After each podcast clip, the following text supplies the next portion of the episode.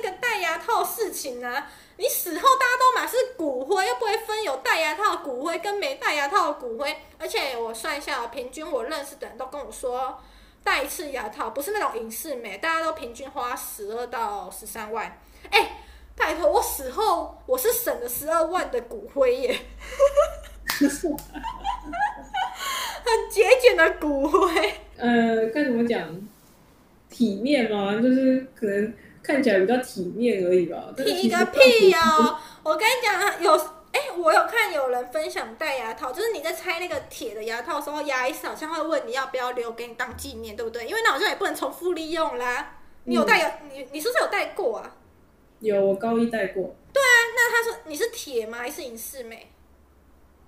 应该是铁吧。就是那个一颗一颗，然后要用橡皮筋那一种。哎，对对对对对。那就是铁。拜托，把那个铁，如果你拿回来以后，你的骨灰上面放那一圈舍利子，是不是？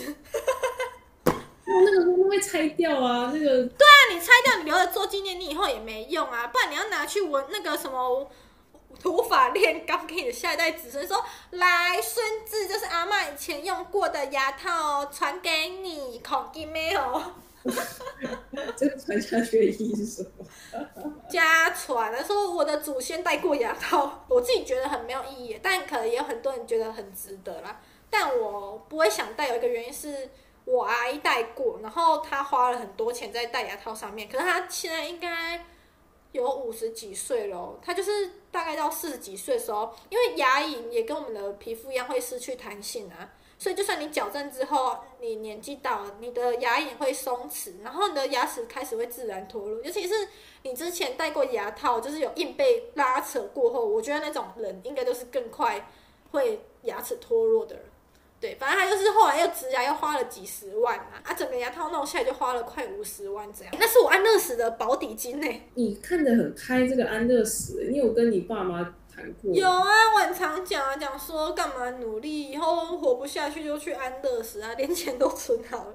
然后我妈就说：“妈呀，累啦，你还年轻，人生还有很多希望，干嘛老是讲死死死？”我就说：“哦，这是很健康的问题，人总是会遇到。”对，哎，我忽然想到另外一件事，反正就是前几天我妈打扫浴室，然后她有用漂白水，结果她忘记开那个抽风机了，所以她。在呃，在把那个味道散去之前，我就打开浴室门要去洗澡，我就跟她说：“哎、这浴室你没有开抽风机，里面很多漂白水的味道，而且很重，这样会破坏我的呼吸气道。”哎，然后他就说：“哦，安呢，我就说，你看啊，如果我这样子伤害我的呼吸器官，这样子我不就会很早死，什么中毒之类，就把他反正就是把他讲得很严重，他就说。”哎呦，反正你在家也没什么贡献。我说哦，也是的，还不如早点去投胎。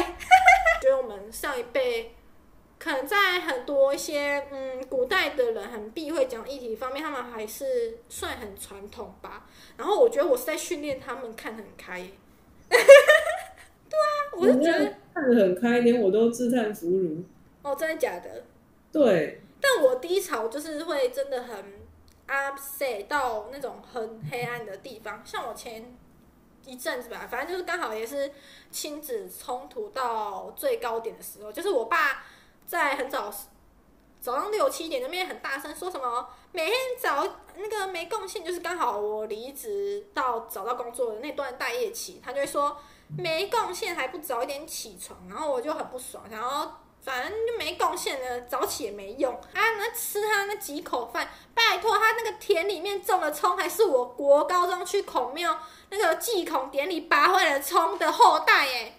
然后红龙果也是我之前大三的时候去上松山农工什么拈花惹草玩园艺，然后随便种种起来，从宿舍带回去给他长。让它继续繁殖的后代，拜托它火龙果可以那么多颗，还有葱那么多根，都是我的功劳，好不好？然后在那边骂骂，他说我吃了几口饭，靠，我的食量都比他少，他还要在那边呱呱叫。然后后来我吃饭的时候，我就会故意就是跟我爸妈错开时间。假如他们六点煮好饭，六点开始吃，我就会故意拖到六点半。反正那时候他们吃的差不多了，然后我才开始吃，我就会故意跟他们错开，然后吃很快，吃完又跑回我房间躲起来。他们这时候又会有话题了，说。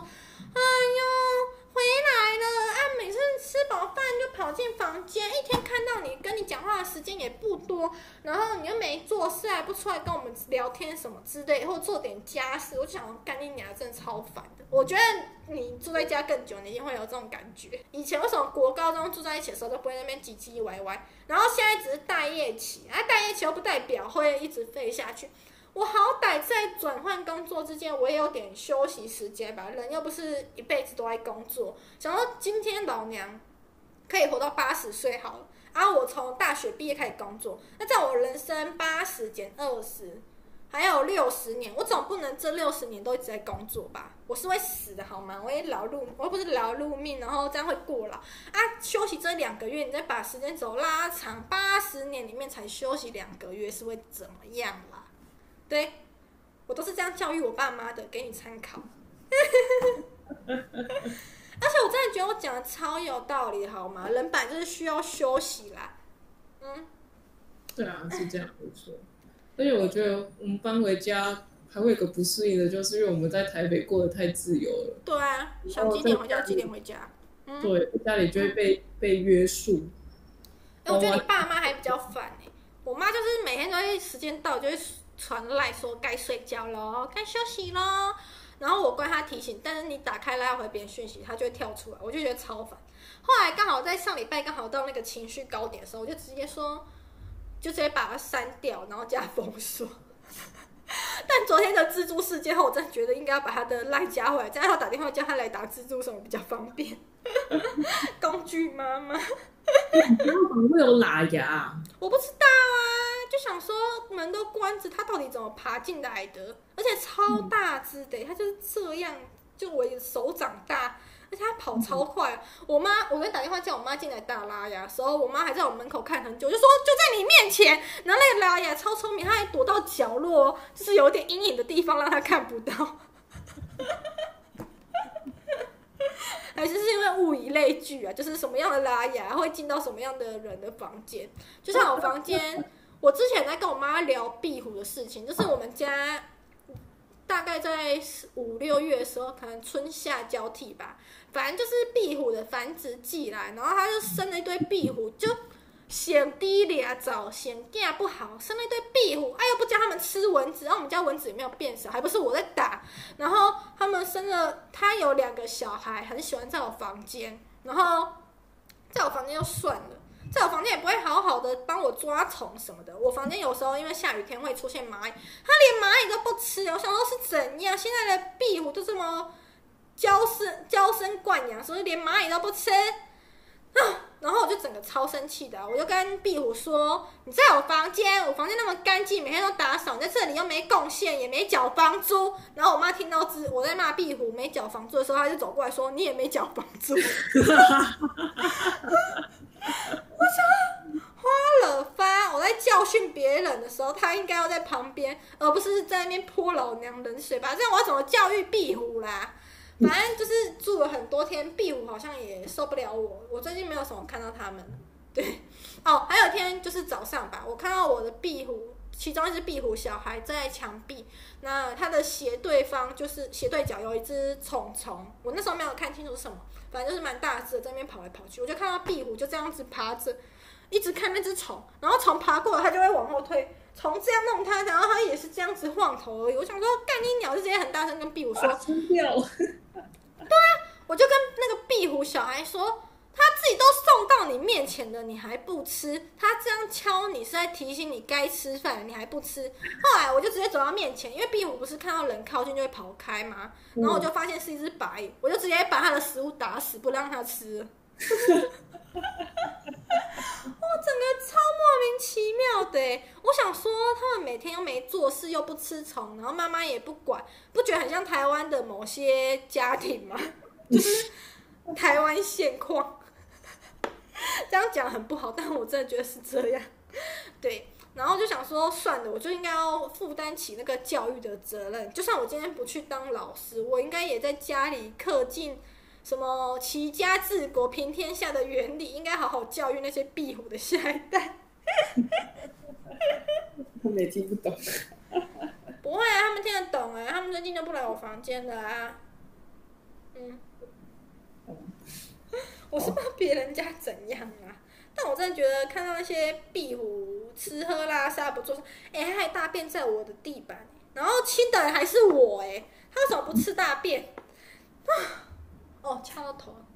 我们家也是有很多壁虎，但是那个壁虎大便都大便在悬崖的那种地方，就是那种墙壁吗？天花板的那个角角那种，那个桌子的边缘这种地方。你们家那个是墙壁是天花板是弄那种间接光源吗？哎、欸，算是就是有一个坎。哦，我知道，我知道，然后还会有一个缝隙，很难清这样。哎、你哥不是要结婚了吗？我哥哦，他他对啊，他是想结婚的，但最快应该也要一年多两年吧。哦，所以是人家拒绝他哦。不是不是啊，他他现在在找房子啊。嗯。他就是可能要在台北买房。但是台北的房子好贵，我们都买不起。我觉得台北能买一个套房算不简单嘞，不然他就以房养房吧。他可能今天贷款买了 A 这个房子，然后等到一定的能力的时候，他可以买 B 房子，然后 A 卖出去，就有点像 A 现在那个后来买 A 的人一直缴钱，供你哥有一个稳定的经济来源，这样，对吧？嗯，他能买的也只有林口吧，台北是。就算要买房，也都是一堆破烂公寓。我每次地震，你你知道，你不是去过我之前那个鬼屋吗？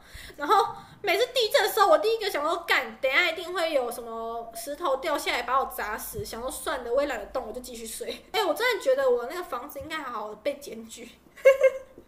我还没检举他，我想说等一点时间过后，不要在搬离的搬离那个房子的时候，赶快检举，这样感觉很明显就是我。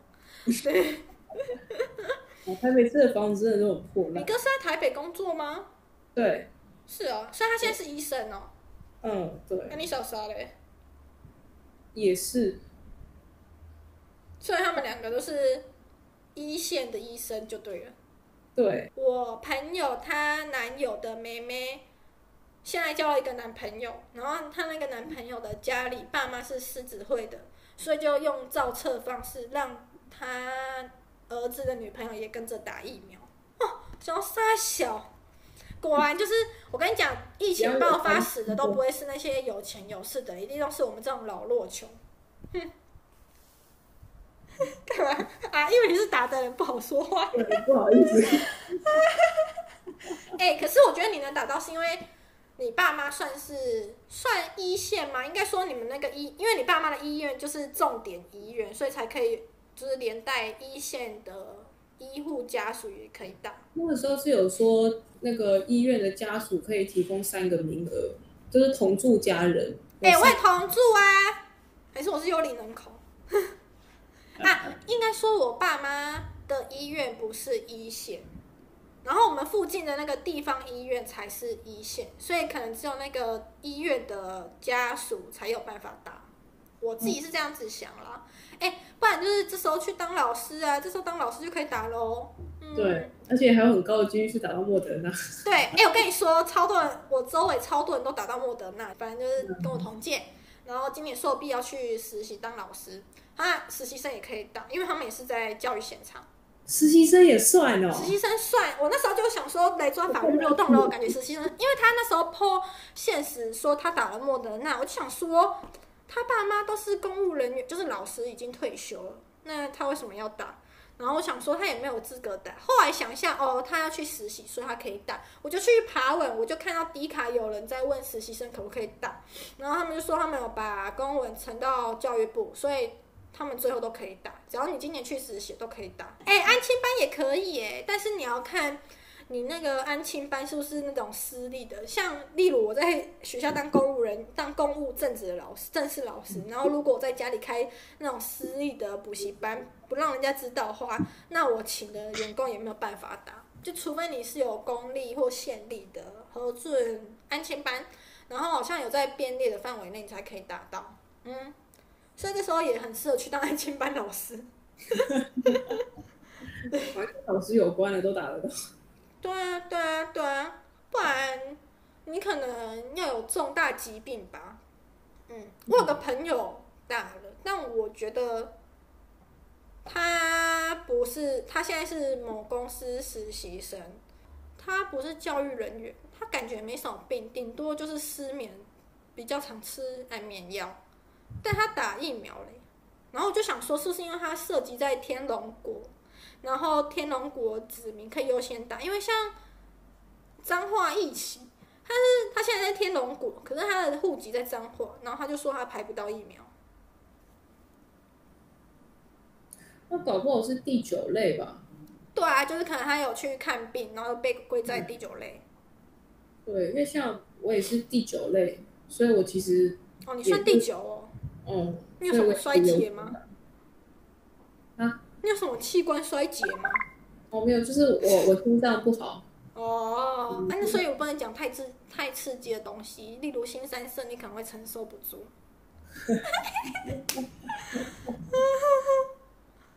哦，好像也是有可能、欸、因为我觉得他他哎、欸，那如果是心理方面的疾病，算第九类吗？应该不算，因为我的玻璃心。心理的应该不算啦，哦、但是我我我不确定啊。哦，好啊，不管，反正他就是打了，然后想一下，还有谁打了？哎，讲到打了，我发现我同届的人，就是这一两，从去年实习完到今年，已经陆续差不多有六个人考上正式老师嘞。我想说，怎样是有变那么多？就是不一定要是国文系的。我昨天有看到一个是地理系考上，嗯，今年是是怎样？是少子化趋缓吗？就觉得好像听大家这样讲，感觉越来越好考的趋势。但在这六个人里面，有一个是考到海外马来西亚的侨校，但好像是算侨校正式老师，不是一年一聘那一种。然后剩下的有一个是地方的第一志愿女中，就是南边的那一个，最南边那一个，嗯，啊，屏东啊，差西，对，然后然后另外剩下的三四位吧，就是我们系上是国文系的吗？屏东不是，哦不是，是别系，然后剩下四位国文系的都是在一些。还蛮偏僻的学校，有一个是，你你有听过双溪吗？就是好像有火车站呃台北很偏僻的一个地方。然后另外一个好像是基隆，不知道哪里。还有一个是新竹，啊，剩下有一个我，他不算是，我不知道他算不算正式老师，他是那个叶秉成吴师属的。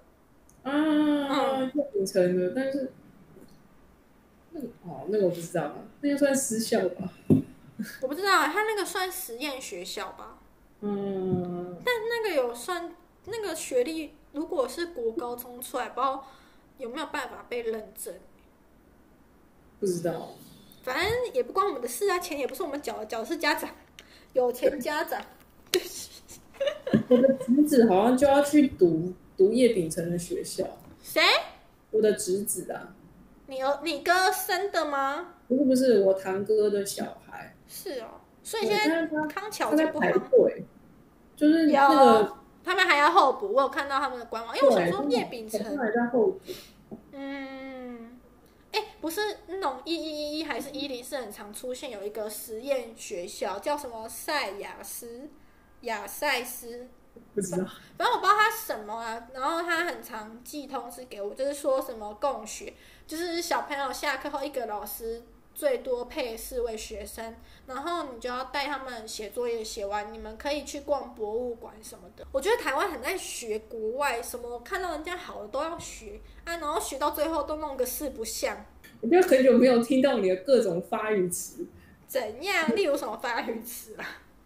例如说靠背啦。这这我已经一年没有听到，我觉得很怀念。哦，谢谢。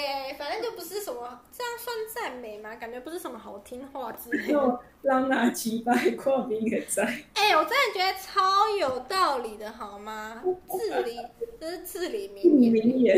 对啊，对啊，对啊，对啊。哎、欸，我忽然想到一件事，你会骑机车吗？会啊。你有驾照吧？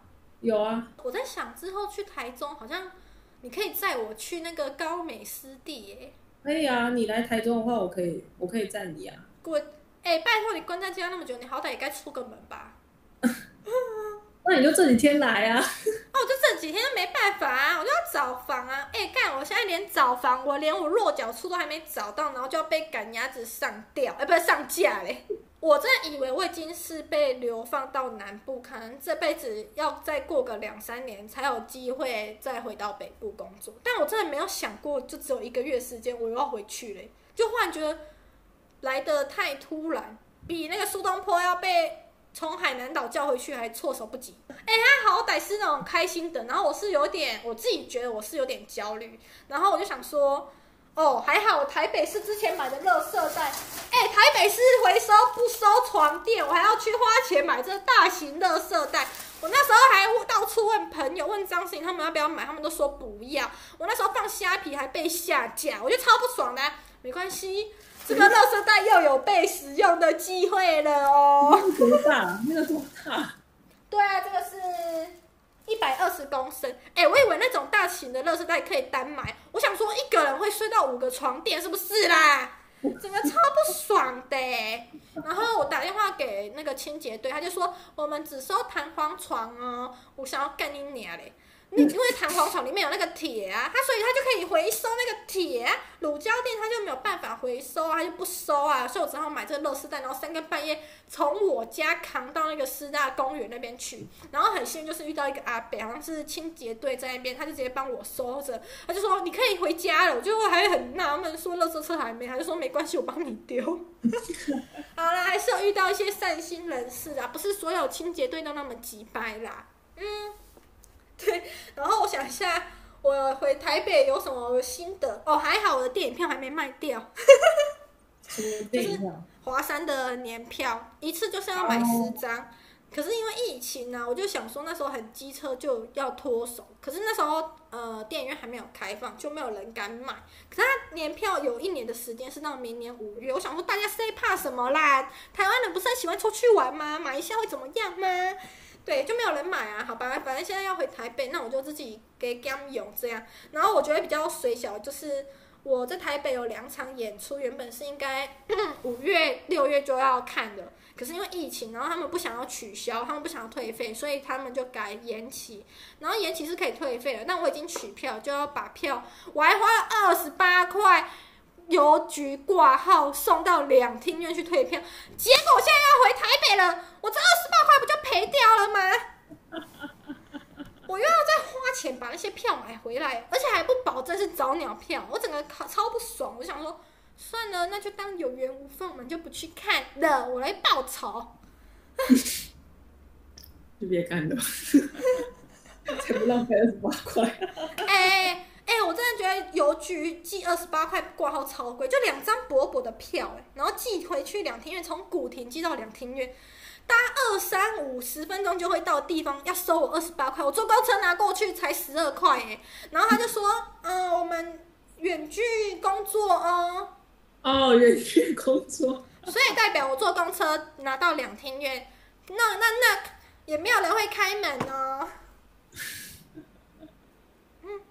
对，反正我整个就是很不爽啊！我就是没有想过这些还没脱手的东西，最后还是我自己要使用，这样算好事吗？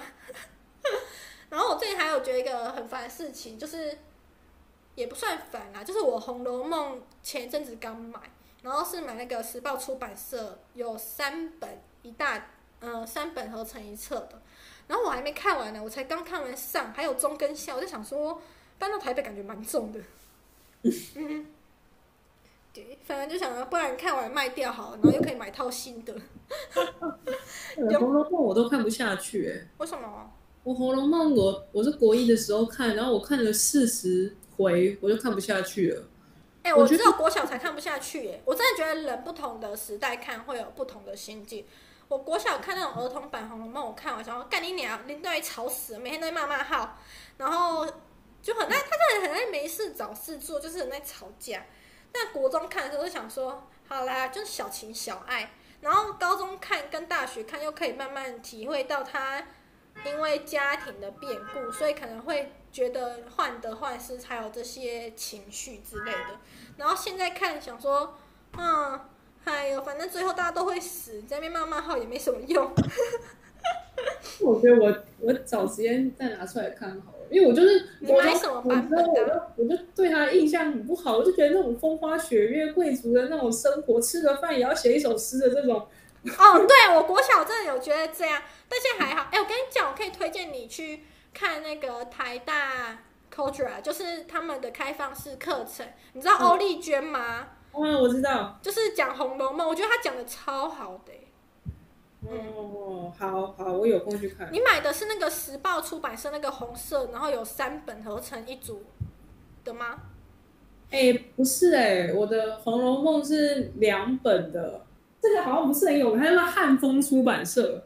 我知道汉森出版社，我没有听过汉风。汉风，嗯，我就两本，然后包装也是红的啊。那那本书，那个我已经。太久没有看，它已经卡进书架里面了，我现在不好把它拔出来。会倒是不是？那个书，然后上面也有，下面也有，就是卡住。靠北，哎、欸，但我真的觉得，如果你一边看《红楼梦》，然后一边听那个欧丽娟讲，我会觉得，我会觉得你会用更不一样的眼光去看这一部这一本书。哎、欸，我跟你讲，尤其是你人生消极的时候，你更要看《红楼梦》。嗯。就是你会觉得，就是他们好像，就是看似过得很好，就是吃好穿好，然后但其实生活大部分就是也很糜烂、很消极吧。然后就想说，算了，我现在很穷，我也过得很消极，他们有钱也过得很消极，那我们都是一样的，你就会觉得心里很好过。或者是我觉得他有时候会有一些佛教嘛，就是会有一些微微的哲学在里面。然后你在很低潮的时候去看，你反而会觉得有一种心灵方面的寄托啦。我自己这样觉得，嗯，对。反正这种时候本人看蛮多书，然后哦，这时候你要看那个张爱玲，我最爱爱玲老书了。就是我前阵子买了她的三本，去年皇冠百年百年诞辰的。嗯，白色粉，因为我觉得它很漂亮，然后我就买了。我买了《怨女》，然后《赤地之恋》跟《秧歌》嘛，《秧歌》我还没有看，我现在看《赤地之恋》，就是张爱玲。我觉得她应该是在讲张爱玲跟胡兰成在流亡的内容，但我还没看完，我只看前面几页，所以还诶不敢确定是不是。但我觉得你可以去看《怨女》，还有《倾城之恋》那一本，因为《倾城之恋》里面包含有什么第一炉香、第二炉香，还有。曹七巧的那个叫什么《金锁记》？你还记得我们之前去教会不是赶去看那个《金锁记》？对，我超喜欢的。然后再看《怨女》，你就觉得《怨女》就是《金锁记》的延伸，然后《怨女》的内容更真实。因为曹七巧真的会让你讨厌到不行，但《怨女》就是它的延伸，可是它更真实之后，它好像少了那种很击败的气，你会觉得它才是真正可能存在这个世界上的人。